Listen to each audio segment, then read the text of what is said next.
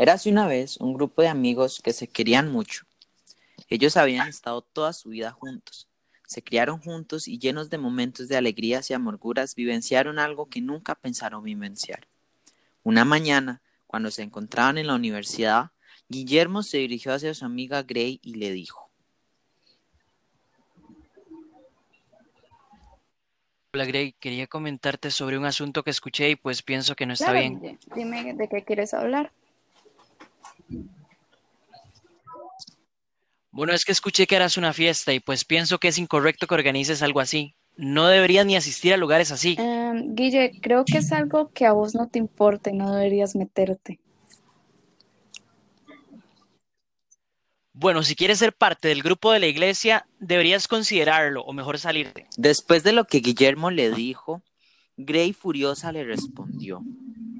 Si es así como me vas a tratar, no deberíamos ser amigos. Jamás pensé algo así de vos. En ese momento llega Melanie a la habitación y los escucha peleando. Luego decide entrar en la discusión. Chicos, ya basta. No deberían ni siquiera de pelear. ¿Qué está pasando?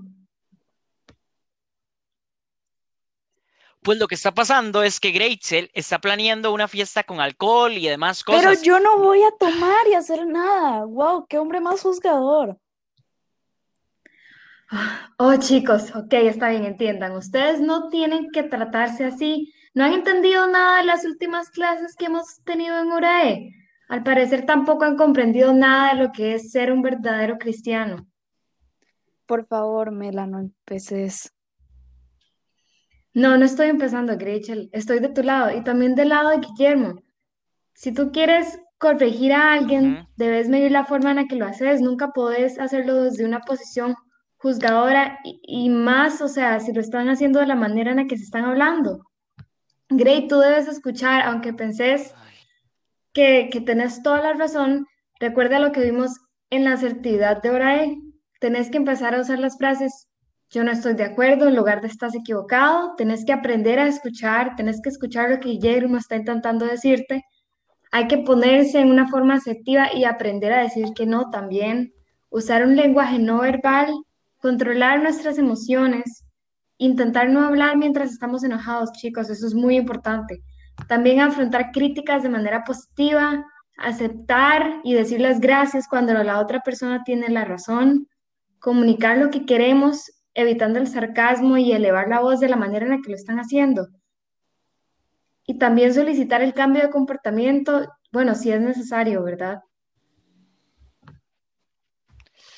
Ah, bueno, en eso tenés mucha razón, Melanie, tenés razón, tengo que, que escuchar.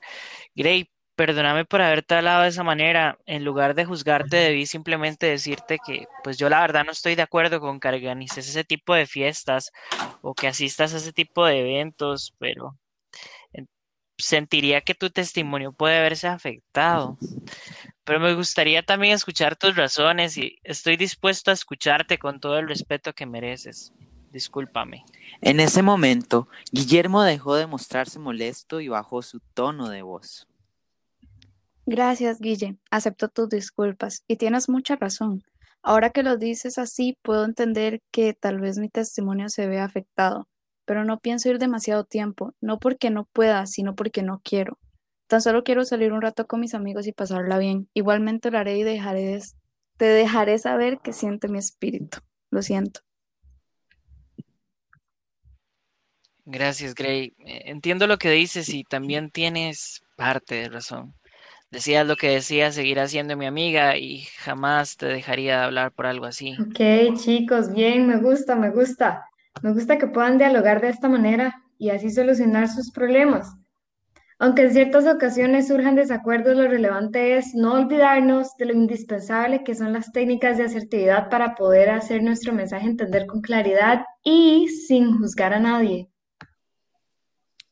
Es así como Mel, Guille y Gray convivieron por mucho tiempo siendo parte de una sociedad como lo es la cristiana, donde muchas personas por no saber comunicarse o expresarse correctamente terminan creando polémicas y llegando a una posición en la que nadie quisiera estar.